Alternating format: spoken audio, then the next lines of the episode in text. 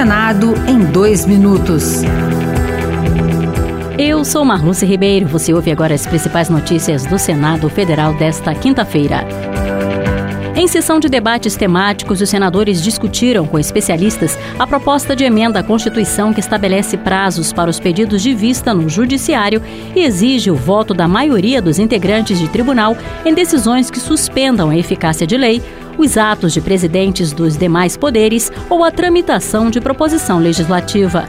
Primeiro signatário da PEC, o senador Oriovisto Guimarães, do Podemos do Paraná, afirmou que a proposta não é fruto de disputas entre o Congresso Nacional e o Supremo Tribunal Federal. Deixaremos de ter 11 Supremos e teremos efetivamente um Supremo para a segurança e para o bem da nossa nação.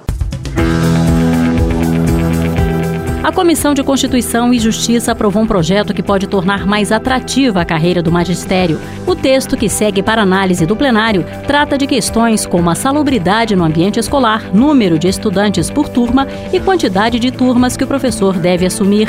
Autora do projeto, ainda quando era deputada federal, a senadora professora Dorinha Seabra, do União do Tocantins, lembrou que o Brasil já sofre com a falta de professores. Que essa carreira seja atrativa. Os números mostram hoje que a cada 10 jovens do ensino médio, em torno de dois pensam em ser professores. Vivemos hoje um apagão na profissão docente.